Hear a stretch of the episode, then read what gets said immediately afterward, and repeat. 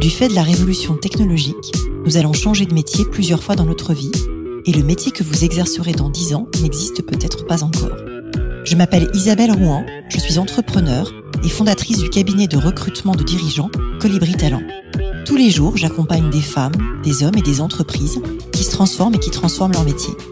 Avec ce podcast des métiers du futur, je vous propose de rencontrer des dirigeants, des entrepreneurs, des chercheurs, bref, des personnes inspirantes qui vont partager avec vous leur parcours et leur vision du futur de leur métier. Bonjour à toutes et tous et bienvenue dans le podcast Les métiers du futur. Aujourd'hui, je reçois le professeur Luc Julia. Luc, vous êtes docteur en informatique et en mathématiques et vous avez une triple carrière. D'abord dans la recherche, puisque vous passez par le CNRS que vous quittez assez vite pour partir aux États-Unis, au MIT puis à Stanford. Ensuite dans les startups pendant 10 ans dans la Silicon Valley, puis dans des grands groupes comme Apple, Samsung, HP, où vous avez toujours en charge l'innovation. Vous êtes le co-créateur de Siri, l'assistant vocal d'Apple. Et tout récemment cette année, vous avez rejoint le groupe Renault pour structurer sa feuille de route en matière d'innovation technologique. Vous êtes passionné de techno et cet épisode est consacré au futur de l'intelligence artificielle. Bonjour Luc. Bonjour Isabelle. Pour commencer ce podcast, j'aimerais que vous me racontiez euh, votre parcours avec vos mots et comment euh, vous êtes passé, on va dire, de la France et de Toulouse à la Silicon Valley depuis bientôt 30 euh, ans? Ben, c'est assez simple en fait. Hein. Je suis effectivement toulousain, passionné par la recherche ou plutôt par euh, les technologies, les choses à bidouiller. Euh, donc j'ai commencé quand j'avais 9 euh, ans par faire un robot pour faire mon lit. Donc c'est jeune pour faire son premier robot 9 ans. Oui, il marchait pas bien, hein, mais bon, c'était pour m'amuser. J'étais passionné d'électricité à l'époque et de mécanique, enfin de tout ce qui était pour faire des trucs quoi. Puis euh, bah, rapidement, c'était l'époque aussi où on avait des euh, les ordinateurs qui commençaient à arriver. Donc je suis passé de l'électricité à l'électronique à l'ordinateur. J'ai fait des études de mathématiques d'informatique parce que ça commençait à être à la mode. Enfin, j'adorais ça. Surtout, j'étais un bidouilleur, hein, c'est clair. Bon, j'étais un peu déçu parce que je croyais qui était ma destinée, c'est-à-dire je voulais être chercheur, hein, trouveur surtout, mais je voulais être chercheur et j'ai pas exactement aimé ce qu'on m'a proposé euh, à l'époque, ce que j'ai vu au CNRS dans le labo où je faisais ma thèse. Et donc j'ai décidé de partir, j'ai eu l'opportunité de partir au MIT d'abord effectivement, et puis après euh, dans la Silicon Valley parce que euh, MIT c'est bien, mais Boston il fait froid. et donc bah voilà, c'était il y a 28 ans maintenant, je suis arrivé dans la Silicon Valley et j'ai fait toute ma carrière là-bas effectivement, en faisant de la recherche au SRI, Stanford Research Institute, et puis après des startups d'abord et puis des grandes entreprises. Voilà. Bah, c'est un joli parcours et j'aime bien le mot bidouilleur parce que je le trouve très modeste pour quelqu'un qui est professeur, qui a fait une thèse et qui a créé autant de choses. Mais euh, je note que ça peut partir de la bidouille et d'un robot qui fait des lits. Je vais en parler à mon fils. Il a peut-être un grand avenir devant lui s'il apprend à faire faire son lit par un robot. Alors, ce que j'aimerais dire aux auditeurs, c'est qu'on a un point commun puisqu'on a, euh, vous et moi, publié un livre aux éditions euh, First. Vous avez publié il y a deux ou trois ans maintenant, L'intelligence artificielle n'existe pas. Et je voulais savoir pourquoi vous aviez choisi ce type de titre qui est un titre quand même assez choc, surtout avec votre parcours, pour illustrer votre propos. Voilà, évidemment, pour un gars qui fait de l'intelligence artificielle depuis presque 30 ans, c'est un peu embêtant de dire qu'elle n'existe pas, parce que ça veut dire que j'ai pas fait grand-chose depuis. Mais euh, non, l'intelligence artificielle qui n'existe pas, c'est celle dont on nous rebat les oreilles depuis 7-10 ans, on va dire. Celle qui fait la, les gros titres des journaux, la, une, des news partout. Celle qui est à la mode. Celle qui est à la mode, et celle qui, euh, où on nous fait croire qu'elle fait peur, ou qu'elle est magique. Donc c'est cette intelligence artificielle-là qui n'existe pas. Ce que j'appelle euh, l'intelligence artificielle de Hollywood, celle de Terminator, celle du film Her. Donc toutes ces intelligences artificielles-là n'existent pas. Il n'y a pas d'intelligence artificielle générique, générale, comme on veut bien nous faire croire dans ces publications qui n'ont strictement aucun intérêt. Par contre, on va certainement voir qu'il y en a plein, plein, plein, plein d'autres qui sont beaucoup plus intéressantes, mais beaucoup plus terre à terre et qui sont juste des outils de tous les jours, comme n'importe quel outil. Alors Woody Allen affirme que l'intelligence artificielle, c'est le contraire de la bêtise naturelle. Moi, j'aime bien cette citation, mais je ne sais pas si c'est une définition. Comment est-ce que vous, pour nos auditeurs, vous définiriez l'intelligence artificielle? Ben, euh, je ne sais pas si je peux la définir, mais je peux au moins euh, faire une analogie. Euh, l'analogie, pour moi, la meilleure, c'est que l'intelligence artificielle comme un tout, c'est une boîte à outils. Et donc, c'est une boîte outils dans laquelle il y a plein d'outils. Et donc, il y a plein d'intelligence artificielle à l'intérieur avec un S, avec des S. Et donc, ces intelligences artificielles sont très spécialisées dans des matières euh, très particulières. Et donc, du coup, bah, on va avoir une intelligence artificielle qui fait de la reconnaissance d'image, une intelligence artificielle qui fait de la reconnaissance de son, une intelligence artificielle qui va faire autre chose dans n'importe quel domaine. Et comme tous les outils, par définition, dans chacun de ces domaines, ces intelligences artificielles sont meilleures que nous parce que sinon, c'est pas des outils. Donc en fait, ponctuellement, à un endroit sur un sujet donné, on peut avoir une intelligence artificielle qui va être très performante pour jouer au go, reconnaître quelque chose ou prédire ou prévoir quelque chose, mais il n'y a pas de d'IA omnisciente comme ce qu'on peut voir. Euh. Il n'y a pas d'IA omnisciente comme nous. nous, on est omniscients, surtout nous les Français, on est omniscients. Mais sinon, non, il n'y a pas d'intelligence artificielle générale, donc ce qu'on appelle AGI en anglais, Artificial General Intelligence. Ça, ça n'existe pas. Et ça existera un jour? Jamais. Jamais Pourquoi? Jamais avec les techniques qu'on utilise aujourd'hui. Alors, je vais mettre un peu d'eau dans mon vin. Hein. Donc, jamais en utilisant les techniques qui sont les techniques mathématiques d'aujourd'hui. En gros, il y a deux types d'intelligence artificielle. Il y a l'intelligence artificielle statistique, qui historiquement est la première, et euh, l'intelligence artificielle logique. Donc, il y a ces deux grandes matières, on va dire, qui sont basées sur des mathématiques. Et donc, tant que c'est basé sur des mathématiques, on n'arrivera jamais à modeler un cerveau humain ou ce qu'il y a dans le cerveau humain, parce que le cerveau humain, c'est pas des mathématiques. C'est pas que des maths. C'est pas que des maths. Et donc, ça serait très très compliqué de faire matcher ça. Par contre, un jour, si vous me dites, ben, on arrive à masteriser, je sais pas comment on va dire ça, mais à contrôler euh, la biologie, à contrôler la physique, ce qui est euh, de quoi sont faits nos entrailles et notre cerveau, ben là, peut-être qu'un jour, euh, on pourra le faire. Mais aujourd'hui, en faisant les mathématiques, non, c'est impossible. Alors vous êtes connu pour avoir une approche très décloisonnée de l'IA avec des équipes très multidisciplinaires. Et j'ai envie de me demander pourquoi cette approche. J'avais même vu en préparant l'émission que vous aviez fait appel à des psychologues ou à des scénaristes de Hollywood pour la conception de Siri et titillé. Alors je pense que ça rejoint le fait que notre cerveau c'est pas que des maths. Mais pourquoi avoir une approche aussi large? En fait, ça part d'une histoire euh, que je peux vous raconter, euh, qui date d'il y a très très longtemps. Euh, ça date de quand je faisais ma thèse. Je faisais ma thèse sur quelque chose qui était de la reconnaissance des tableaux, essayer de reconnaître avec un, un, œil artificiel des tableaux et savoir combien il y avait de lignes et de colonnes. Bon, enfin, un truc pas tellement intéressant, mais c'était de l'intelligence artificielle dans le sens où bah, on essayait de faire ce type de reconnaissance. Et un jour, j'attendais quelqu'un dans une bibliothèque, quelqu'un qui était en retard, ce que je déteste. Vous êtes jamais en retard, vous êtes même en avance. Je suis jamais en retard, non. Donc j'attendais euh, cette personne pour déjeuner et euh, il était en retard. Et euh, sur la table de cette bibliothèque, il y avait un livre sur la physiologie du chat. Je déteste les chats, je suis absolument pas intéressé par la physiologie. Ça, c'était il y a 30 ans. Bon, il est vraiment très en retard, j'ai rien à faire, donc je prends ce livre et je commence à feuilleter ce bouquin. Et page 253, je tombe sur la physiologie de l'œil du chat. Alors bon, je lis l'article, même si ça m'intéressait absolument pas. Et je me rends compte que ben, le chat, en fait, voit exactement de la façon opposée de la façon que nous, les humains, on voit. C'est-à-dire qu'au lieu de voir du tout au plus petit, il voit du plus petit au tout, ou le contraire, ou de moi, c'est ce que j'avais interprété. Donc il dézoome, quoi, le chat en gros, il dézoome, il rezoome. Enfin, je ne sais plus exactement euh, comment c'était, mais j'avais interprété de façon que c'était exactement le contraire de ce que je faisais dans mes algorithmes.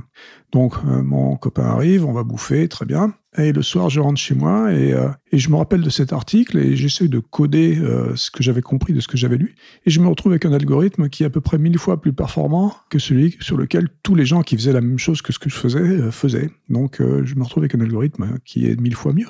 Et là, je me suis dit, mais c'est quand même rigolo que une chose qui est complètement différente de ces mathématiques, de cette informatique qu'on essaye tous de faire, dans lesquelles on a le nez dedans et on est focus complètement là-dedans. Eh ben, un simple article de physiologie du chat qui n'a strictement rien à voir avec ce qu'on fait, nous permet de faire quelque chose de bien, bien mieux. Et donc, bah, depuis, euh, j'ai toujours apprécié l'œil différent, le prisme différent de quelqu'un d'autre, qui permet de bah, voir les choses d'une manière différente et de pas m'entourer de gens comme moi, parce que ça sert à rien. S'ils sont tous comme moi, on fait tous la même chose. Donc, pas de clones et des équipes très diverses. Voilà. Alors, il y a quelques clones quand même, parce qu'il vaut mieux savoir écrire quelques bouts de code quand même. Donc, il y en a un peu, mais, euh, mais sinon, oui, euh, des équipes diverses qui viennent regarder les problèmes avec un autre œil, avec une autre perspective, et donc qui, du coup, nous donnent de nouvelles idées. L'innovation, c'est pas quelque chose, c'est pas, il n'y a pas de recette, hein, mais c'est quelque chose qui sort de quelques cerveaux, euh, pour moi très différents, et qui viennent s'entrechoquer et, qui font des étincelles. Dans votre livre, vous racontez euh, l'histoire de Ty, le robot conversationnel de Twitter, qui est resté euh, en ligne moins de 12 heures parce qu'ils sont passés de l'humain est formidable à Hitler avait raison, je hais les juifs. Clairement, euh, c'est une dérive. J'imagine que c'est le fait de biais. Comment est-ce que vous expliquez que de temps en temps, l'intelligence artificielle puisse arriver à ce type de choses? Qu'est-ce qui fait tourner en bourrique un robot conversationnel sur Twitter? C'est assez simple en fait. Euh, ces intelligences artificielles, les nouvelles dont on parle aujourd'hui hein, depuis quelques années, ce sont des intelligences artificielles statistiques. Donc, ils sont basés sur des datas, sur beaucoup beaucoup de data. On appelle ça, on parle du big data souvent. Donc, ces intelligences artificielles sont basées sur ce big data et le big data, par définition, est historique.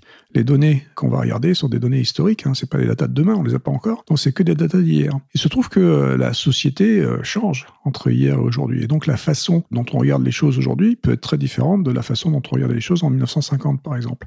Mais quand on crée, quand on a besoin de beaucoup de données et quand on crée donc ces systèmes, des fois on va chercher des données qui datent de 1950. Et donc ces données, dans le contexte actuel, elles sont en fait biaisées par rapport au contexte actuel, hein, parce qu'on pense plus pareil.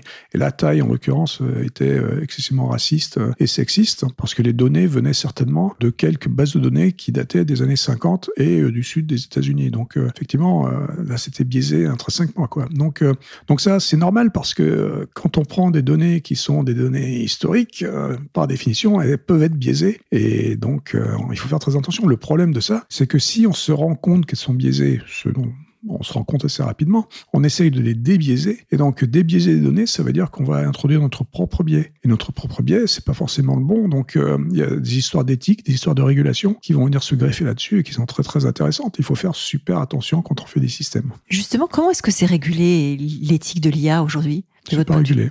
Par personne? Aujourd'hui, c'est régulé par personne. Il y a l'Union européenne qui est en train d'y réfléchir en ce moment et qui va peut-être nous pondre un machin comme ils ont pondu RGPD, que je loue, hein, que je trouve euh, très très bien. il valait mieux l'avoir que pas l'avoir. Parce que RGPD, même si on peut le détourner assez facilement, comme le montre Facebook tous les jours, RGPD euh, nous permet de... Euh, ça a une vertu éducative. C'est-à-dire que ça a permis à certaines personnes qui s'étaient pas rendu compte que ben, se foutre à poil sur Internet, c'était se foutre à poil sur Internet. Eh ben, euh, ces personnes-là, elles se sont dit, il y a une loi, il y a quelque chose, tiens, c'est bizarre. Ah bah tiens, c'est peut-être parce que mes données personnelles ne sont plus tellement personnelles quand je les mets sur Internet. Et donc du coup, RGPD a une vertu éducative. Bah, euh, le règlement, euh, la régulation, la loi qui va sortir de l'Europe sur les IA et leurs data permettront certainement à certaines personnes de se rendre compte qu'il y a des problèmes et qu'il faut faire attention ça permet de prendre du recul, en fait, pour moins pour les 450 millions d'Européens qui sont, euh, qui sont concernés. Donc, c'est déjà un point de départ. Oui, mais c'est vachement intéressant parce que quand on regarde, euh, c'est pas seulement les Européens, justement, parce que quand vous regardez euh, ce qui s'est passé avec RGPD, ben, quelques mois plus tard, en janvier 2000, RGPD, ça date de mai 2018. En janvier 2000, la Californie a fait une loi complètement similaire. Et puis là, il y a quelques semaines, la Chine a fait une loi similaire. Bon, avec le petit twist de la Chine, mais, mais c'est ils ont fait quand même une loi pour protéger leurs internautes en local. Donc, c'est intéressant parce que finalement, ça fait une sorte de modèle. Encore une fois, hein, il n'est pas parfait parce qu'on peut le détourner, mais au moins, ça fait un modèle qui permet aux gens de se rendre compte qu'il y a potentiellement des problèmes. C'est déjà un point de départ. Alors, votre spécialité, c'est aussi tout ce qui est euh, les objets connectés, euh, l'IoT. Qu'est-ce qui a fondamentalement euh, changé dans ce domaine et quels nouveaux métiers en découlent Puisque le podcast s'appelle Les métiers du futur, donc l'idée, c'est quand même de parler de métiers. Ouais. Ben, il y a fondamentalement pas grand-chose à changer, en fait, dans les années qui viennent de s'écouler, sauf que, bon, il y a Internet quand même qui est arrivé, hein, il y a maintenant à peu près 25 ans. Donc, L'arrivée d'Internet a permis effectivement de connecter ces objets à Internet. Hein. C'est pour ça qu'on appelle ça l'Internet des objets, IoT. Et l'IoT euh, on permet de faire en sorte que ces objets donc, se parlent entre eux. Et si on rajoute une couche d'intelligence artificielle dessus, ça permet euh, de faire en sorte que non seulement ils vont se parler entre eux, mais ils vont vous fournir des services qui vont être des services qui vont être adaptés à vos besoins. C'est ce qu'on espère. Alors, les métiers qui peuvent en découler sont des métiers qui vont faire euh, que on va essayer de comprendre quels sont les besoins de ces gens et puis euh, bah, d'inventer des nouveaux services, inventer des nouveaux euh, devices, des nouveaux objets qui vont rendre ces services grâce à d'autres objets qui vont être connectés entre eux. Donc c'est des métiers de design de l'offre quelque part voilà, de l'offre ou de design tout court.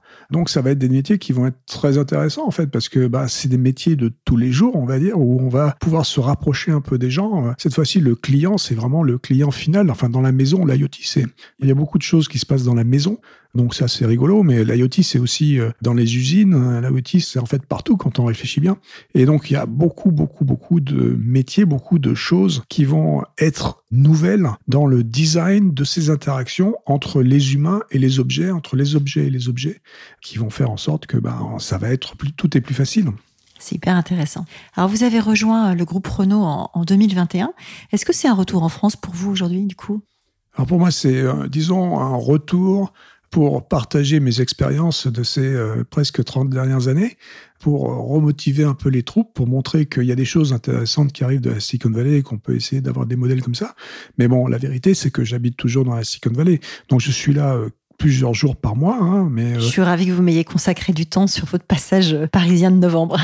ouais, donc bon, je suis là plusieurs jours par mois. J'adore venir ici, mais la vérité aussi, c'est que je viens en France de toute façon au moins une semaine par mois depuis une vingtaine d'années, donc ça me change pas beaucoup. Mais c'est vrai que ce retour en France avec les guillemets, ça me permet aussi de venir partager ma passion de ces technologies, de tout ce que j'ai pu apprendre dans la Silicon Valley. C'est intéressant cette notion de transmission. Comment, d'après vous, est-ce que l'IA va faire évoluer les métiers et le travail? Alors on dit souvent, on a souvent très peur et on dit beaucoup de bêtises hein, sur l'IA, comme on a dit beaucoup de bêtises sur euh, beaucoup des diverses technologies et des diverses révolutions euh, technologiques qui ont eu lieu dans les 500, euh, 1000 dernières années. À chaque fois, on dit, bah, cette technologie va supprimer des métiers. Alors, c'est pas tout à fait ça. C'est-à-dire que ça va supprimer des tâches, ça va permettre de supprimer en général les tâches les plus laborieuses, les plus répétitives, enfin les moins intéressantes. Donc ça, c'est ce qui se passe au début. Des fois, il se trouve que quand un métier n'a que des tâches comme ça, ben, les métiers eux-mêmes vont être remplacés. Donc ça, c'est vrai aussi, il faut pas se voiler la face. Mais la réalité, il y a plein d'études qui ont été faites hein, autour de ça depuis des années. il y en a une récemment euh, de Harvard euh, qui montre que euh, ben, à chaque fois qu'on remplace des métiers, qu'on remplace ces tâches, il y a en fait plus de tâches qui sont créées, plus de métiers qui sont créés autour de ça. Là, je pense que le dernier chiffre c'était qu'on disait qu'en 2035, il y aura 85% des métiers qui n'existent pas aujourd'hui. Oui, je crois que c'est un chiffre de l'Institut du futur qui est financé par Dell, effectivement, qui dit ça. Et il y a un autre chiffre moi, sur lequel je m'appuie souvent, qui est un chiffre d'Eurostat, qui est l'agence statistique européenne, qui explique que d'ici 2025, le digital et l'automatisation vont créer 15 millions d'emplois en Europe et en parallèle en détruire 6 millions. Donc on voit bien que la balance est positive. Et c'est un peu un parti pris à la Schumpeter de destruction euh, créatrice. Oui, alors bon, et, si vous voulez, après on peut prendre des exemples. Hein. il y en a plein, comme j'ai dit, dans l'histoire. Moi j'aime bien prendre un exemple qui date de 1797, qui est euh, celui des canuts qui ont été entre guillemets remplacés par la machine à tisser.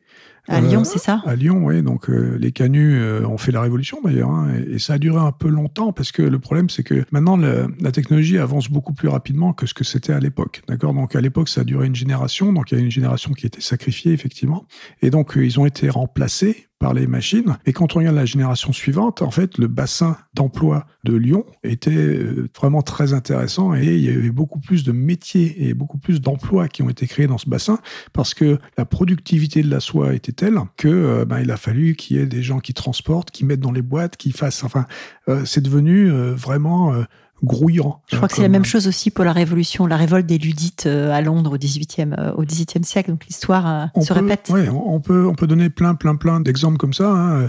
L'histoire des DAB, les distributeurs automatiques de billets, qui vont soi-disant remplacer les guichetiers dans les banques. Et en fait, au bout de 10 ans, on se rend compte qu'il y a plus 3% de guichetiers, alors que les syndicats avaient dit qu'il y aurait moins 25%. Donc voilà, on peut répéter à l'infini ces choses-là. La vérité, c'est qu'en général, ces technologies non seulement créent de nouveaux métiers, mais en plus, ces nouveaux métiers créés sont en général beaucoup plus satisfaisants pour les gens qui les pratiquent. C'est-à-dire qu'ils sont moins fatigants, moins. Euh, alors, il faut il y a une condition, et c'est celle qui n'a pas été effectuée par les canuts en 1797 jusqu'en 1820 à peu près, c'est qu'il faut se former à ces nouveaux métiers. Ça, c'est pas forcément facile. Donc, il faut s'adapter. Donc, euh, le rôle des euh, ressources humaines en général, c'est d'essayer de voir arriver ces changements potentiels pour pouvoir former les troupes à ces nouvelles tâches qui vont arriver. Ça, c'est pas forcément facile, mais euh, c'est ce qu'il faut essayer de faire. Et tout ça, ça se fait à la fin par une seule chose, c'est l'éducation. C'est pour ça que moi je fais ce podcast et que j'écris des livres effectivement pour essayer de, documenter cette partie-là. Et c'est vrai qu'au-delà de tous ces chiffres qu'on donne et de ce besoin de se former, on se rend compte que ça génère quand même encore beaucoup de peur, même 300 ans après, même avec beaucoup de contre-exemples qui montrent que justement on crée plus de métiers qu'on en détruit. Il y a une statistique qui moi m'avait interpellé qui dit que 72% des travailleurs européens pensent que les robots volent des emplois. C'est une source commission européenne. Comment, d'après vous, on peut euh, démonter ce genre d'idée? Alors, il y a la pédagogie qu'on est en train de faire, vous et moi, mais est-ce qu'il y a d'autres recettes pour essayer de rassurer les gens? Je crains qu'il n'y ait pas beaucoup d'autres recettes que s'éduquer. Hein. Donc la pédagogie, que ce soit à travers des podcasts ou à travers euh, des conférences, à travers euh, bah, lire des sources qui ne sont pas des fake news, c'est, je pense, la meilleure solution. Enfin, je veux dire, euh, il faut juste prendre les faits hein, et regarder les faits et puis arrêter d'écouter, d'avoir peur en permanence. Il faut d'écouter des choses qui sont juste pas vraies. Quel conseil vous donneriez à une jeune ou à un jeune qui aujourd'hui arrive sur le marché du travail? Bah, J'en sais rien parce qu'il y a beaucoup, beaucoup de choses à faire. Hein. Il y a tellement de diversité dans les, euh, dans les métiers aujourd'hui. Euh, pas vraiment de conseils à donner. Si c'est des conseils à donner pour des gens qui veulent rentrer dans l'IA et dans les métiers que moi je connais, ben, on a dit tout à l'heure que la multidisciplinarité c'était bien. Il faut toujours comprendre un tout petit peu quand même ce que fait l'autre. Donc faisons un peu de mathématiques quand même, faisons un peu de, essayons de comprendre quand même quelles sont les solutions sous-jacentes à ces intelligences artificielles, comprendre les deux dont je parlais tout à l'heure, la logique et la statistique. Donc, euh, donc pour des gens qui veulent se diriger vers ces métiers-là, ce que je leur conseille, c'est faire des maths. Et quand on veut se reconvertir vers ces métiers-là, on fait des maths aussi? Il faut faire des maths, de toute façon, euh, parce que, euh, comme j'ai dit, c'est des maths. D'accord? Euh, C'est aujourd'hui, les intelligences artificielles, ce sont que des maths. Donc, il faut en faire. Maintenant, après, il y a d'autres métiers, d'autres tâches qui sont à faire. Quand on va étudier, par exemple, les relations entre les robots et les humains, Là, je ne crée pas définitivement la façon dont les robots sont programmés, mais je vais peut-être étudier la façon dont les gens sont programmés pour regarder comment ils jouent avec les robots. Donc euh, là, ça va être plutôt de la psychologie, ça va être plutôt d'autres choses. Donc c'est pour ça qu'en fait, il y a plein, plein, plein de choses diverses et variées à faire qui permettent de faire avancer la science et de faire avancer euh, ces diverses technologies. Alors j'aime bien terminer par des questions un peu plus euh, personnelles. La première que j'ai envie de vous poser, c'est est-ce que vous pourriez me décrire une de vos journées type S'il y en a? Moi, j'imagine qu'il y en a, oui, euh, une journée type, euh, surtout quand vous êtes en Californie et que vous travaillez euh, avec des Français, vous vous levez de bonne heure. Enfin, vous vous levez de très bonne heure si vous vous couchez pas, en fait. Parce il y a 9 heures de décalage. Il y a 9 heures de décalage. Donc, en général, ce que je fais, c'est que j'ai beaucoup de meetings vers 10 heures du soir jusqu'à 1 heure, 2 heures du matin. Donc, pour faire le matin en France, en gros. Puis après, je laisse la pause déjeuner pour aller me coucher. Et puis, à 6 heures du matin, donc 15 heures ici, je reprends des meetings et des choses comme ça. Donc, une journée type, c'est beaucoup de réunions aujourd'hui pour moi. Une journée type, quand je faisais des choses de mes mains, euh, c'était euh, beaucoup d'heures à programmer, à faire des machins qui m'amusaient pour bricoler. Qu'est-ce qui vous fait lever le matin, justement? C'est de faire des choses pour les vrais gens. Moi, ce qui m'intéresse, c'est les vrais gens. Je suis un vrai gens. Hein. Le robot dont on parlait tout à l'heure, que j'ai fait euh, quand j'avais 9 ans, je l'ai fait pour moi. Hein. Je l'ai pas fait pour quelqu'un d'autre. Donc, quand je regarde un peu toutes les choses que j'ai faites dans les années qui viennent de s'écouler, en général, j'ai fait des produits ou des services pour moi. Donc c'est très égoïste, mais euh, c'est des choses que, dont j'avais besoin que je trouvais euh, utile. Et donc, du coup, après, on essaye de faire en sorte qu'elle soit adaptable, adaptée à n'importe qui. Parce que c'est vrai qu'il y a quelques, surtout une ou deux compagnies que j'ai créées, c'était quand même bien pour les geeks. Hein. c'était quelque chose qui était euh, un peu compliqué.